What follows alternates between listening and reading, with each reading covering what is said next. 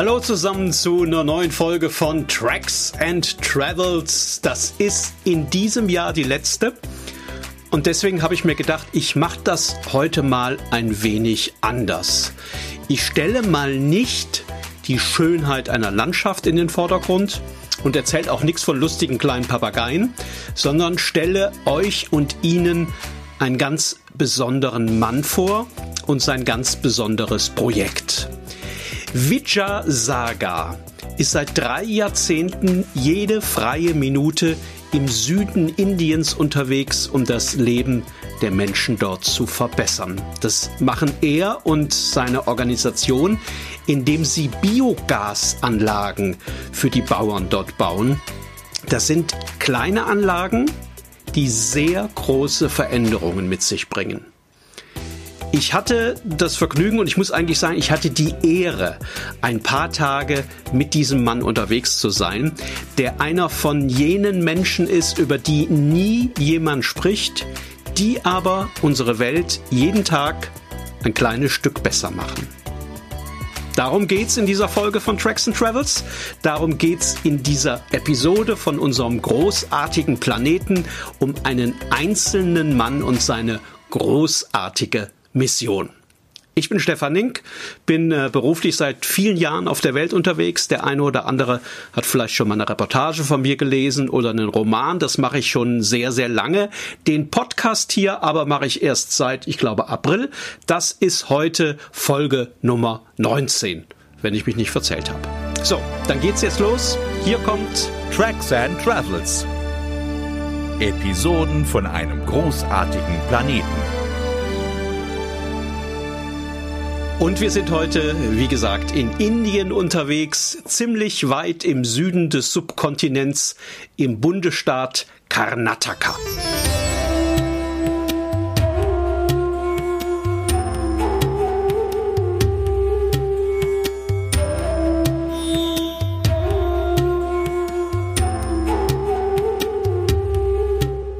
Wie kommt man dahin nach Karnataka? Man fliegt bis Hyderabad und wenn man in die Gegend möchte, in der wir unterwegs waren, muss man von Hyderabad noch etwa sechs Stunden mit dem Auto fahren. Ja, Indien ist ein großes Land.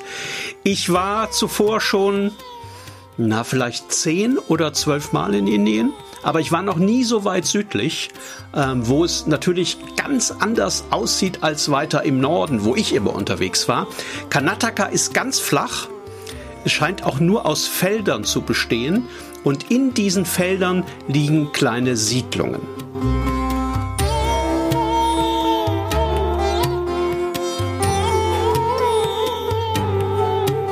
Gandhi hat mal gesagt, Indien, das sind seine Dörfer und ihre Menschen.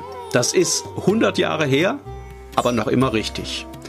Insgesamt gibt es über 600.000 solcher kleinen und kleinsten Ortschaften im ganzen Land. Und die in Karnataka sehen alle sehr, sehr ähnlich aus. Die sind lang und auseinandergezogen. Und manchmal kann man da bloß erahnen, wo das eine Dorf endet und das nächste beginnt. Die kleinen Häuschen und Hütten sind aus Stein oder Wellblech gebaut, liegen weit voneinander entfernt in sattgrünen Feldern. Da wächst Okra, da wächst Mais, da wächst viel Chili. Ähm, man muss sich das so vorstellen, dass überall dort, wo ein Ort ist, zwischen diesen kleinen bescheidenen Behausungen äh, Rinder mit spitzen Hörnern stehen dass überall Hunde sind, die sich überall Mulden in den Sand gebuddelt haben, in denen sie tagsüber in der Hitze dösen und im Schlaf mit dem Schwanz zucken. Und es sind natürlich überall sehr mutige Hühner, die da rumstolzieren, als gehöre ihnen die Welt.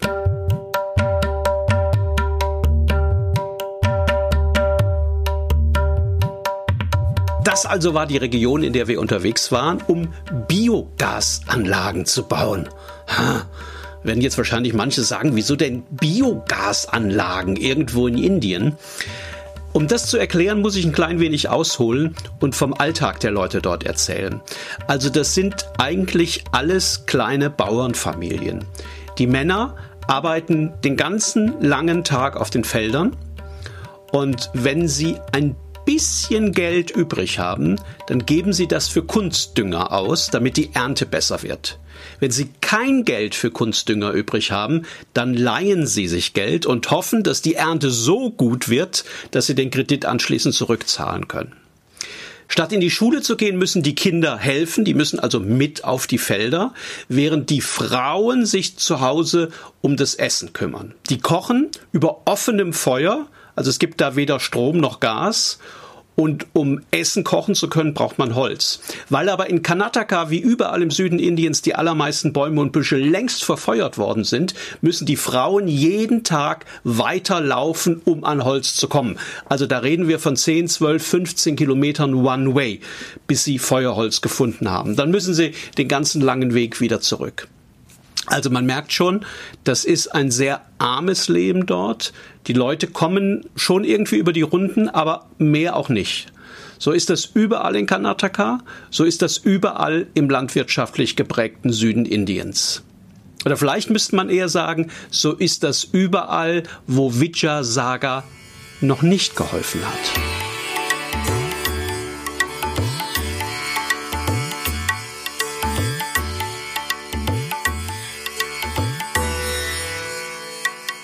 Es ist nämlich so, dass eine simple Biogasanlage, die man innerhalb eines halben Tages bauen kann, dass die alle diese Probleme schlagartig löst. So eine Anlage funktioniert nach dem ganz einfachen Prinzip. Man baut da eine Kuppel aus Zement, macht man gleich neben dem Haus, irgendwo auf einem freien Platz. Ähm, diese Zementkuppel hat eine verschließbare, größere Öffnung an der Seite und ein kleines Loch oben an der Spitze. In das Loch oben an der Spitze kommt ein Kunststoffschlauch, der von der Kuppel aus dann über den Boden ins Haus verlegt wird und dort an einen ja, so einen mobilen Gasherd angeschlossen wird, so ein wie man ihn vielleicht aus dem Camper, aus dem Wohnmobil kennt. Wenn der Zement der Kuppel trocken ist, dann schaufelt man durch die größere Öffnung, die man gelassen hat, den Dung von Ziegen und Büffeln in diese Kuppel hinein und verschließt anschließend diese Öffnung.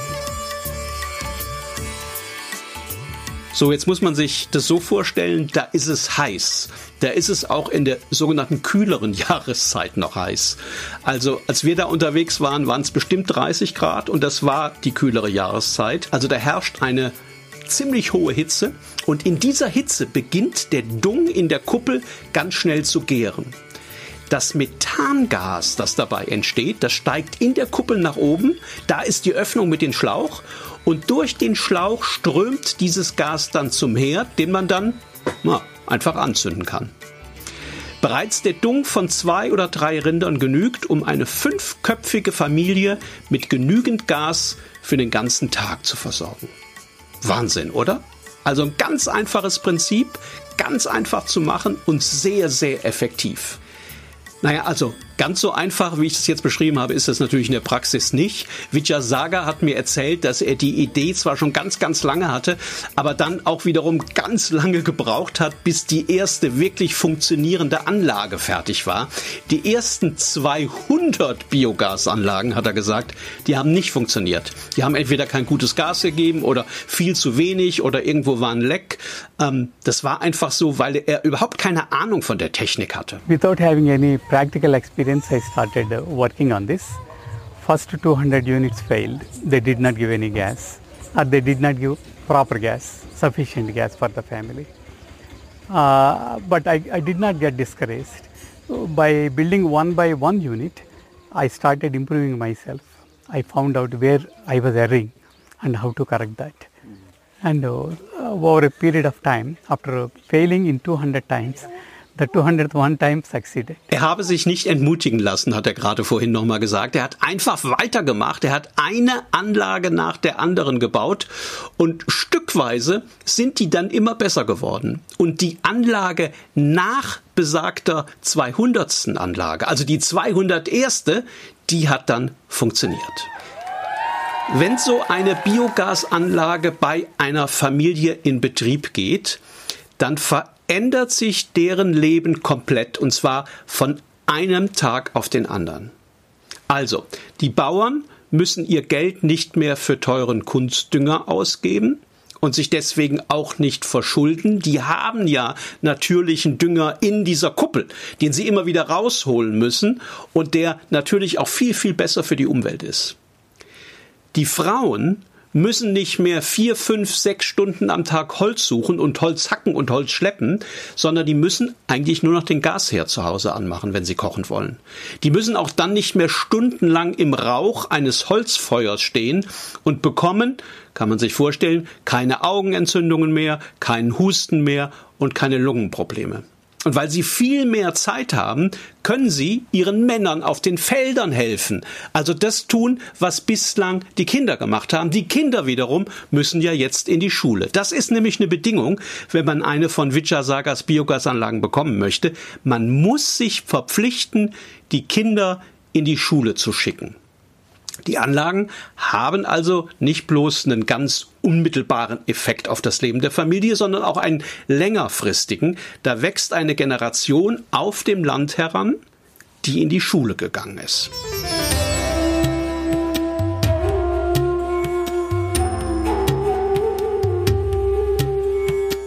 Das waren sehr interessante Tage, das waren sehr anstrengende Tage, aber es waren auch ganz wunderbare Tage mit Vijayasaga da auf dem Land in Karnataka. Wenn wir frühmorgens in einem Ort ankamen, wo so eine Anlage gebaut werden sollte, äh, dann gab es erstmal Chai, diesen indischen Tee.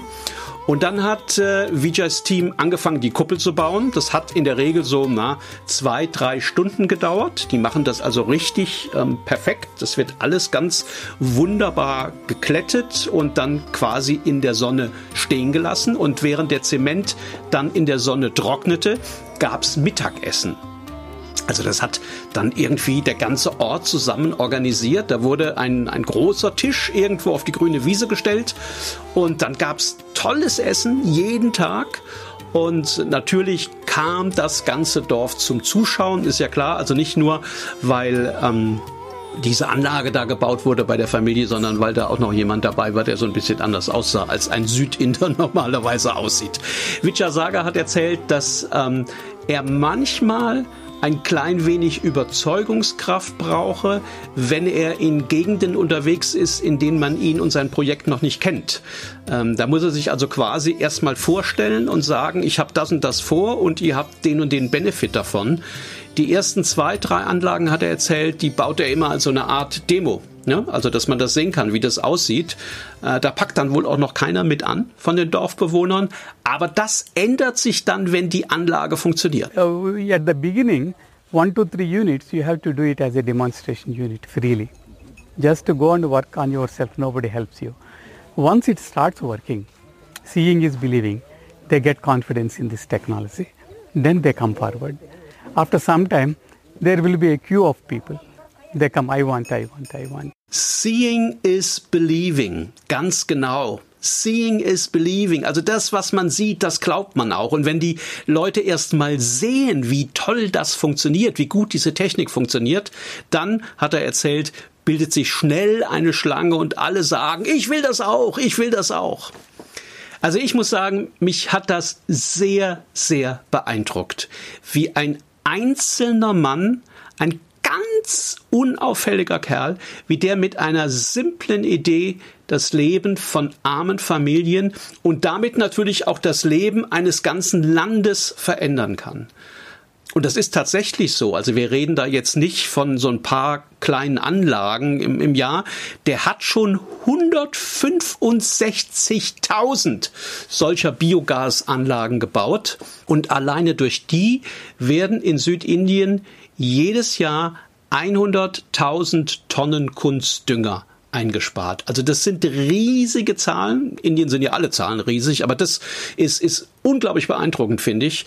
Und ähm, die anderen Folgen, die diese Anlagen für das Sozialleben in den Dörfern, für die Familien haben, die sind natürlich noch viel, viel bedeutender. Er würde gern auch noch mehr bauen, hat er mir erzählt.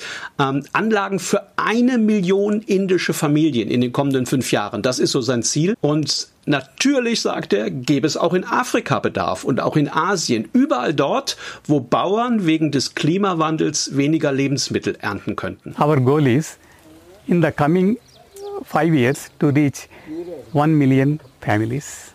You take Africa, you take uh, Asia, where the population growth is very high and the food production is coming down because of this climate change. So you can achieve two goals by single one. One, you can improve the quality of life of the people.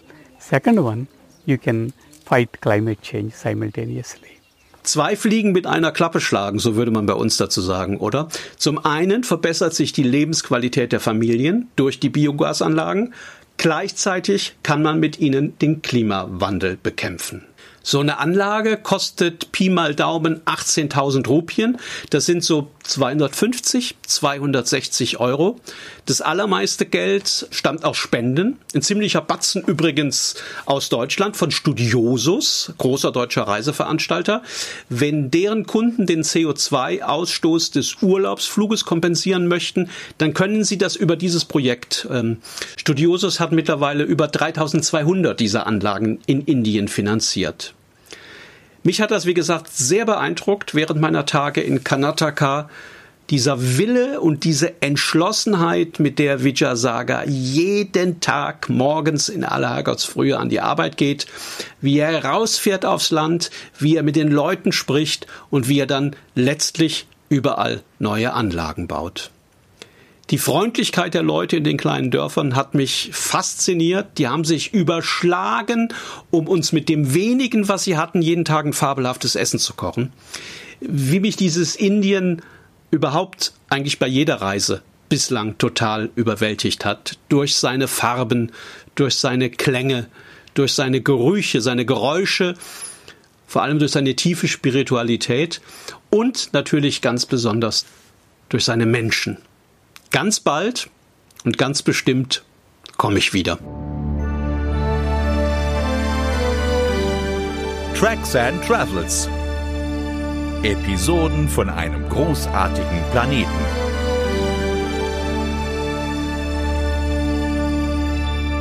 Tja, das war mal eine etwas andere Episode heute, oder? Mir liegt das wirklich am Herzen. Ich hoffe, man hat das so ein bisschen rausgehört. Deswegen äh, schreibe ich alle wichtigen Infos zu dem Projekt auch mal in die Liner Notes, aber auch noch mal ein bisschen ausführlicher und äh, angereichert mit dem einen oder anderen Foto auch nochmal auf tracksandtravels.com. Das ist ja, wisst ihr, wissen Sie, der Blog, der dieses Podcast, der diesen Podcast hier so ein bisschen begleitet. Also da gibt's alle Informationen nochmal, wer sich dann näher für interessiert. Es gibt auch Links, wo man dann sich wirklich mehr Informationen holen kann. Wer in diesem Jahr vielleicht sowieso ein, zwei Weihnachtsgeschenke weniger kaufen wollte, der mag da vielleicht ein paar Euro spenden. Ich bin mir ganz, ganz sicher, das kommt alles gut an und ist für einen sehr, sehr guten Zweck. So, darf man jetzt schon frohe Feiertage wünschen? Ja, ne? Also ich mache das einfach mal. Frohe Feiertage allen, was und wo auch immer ihr feiert. Happy Holidays, Chanukka Sameach und bis ganz bald.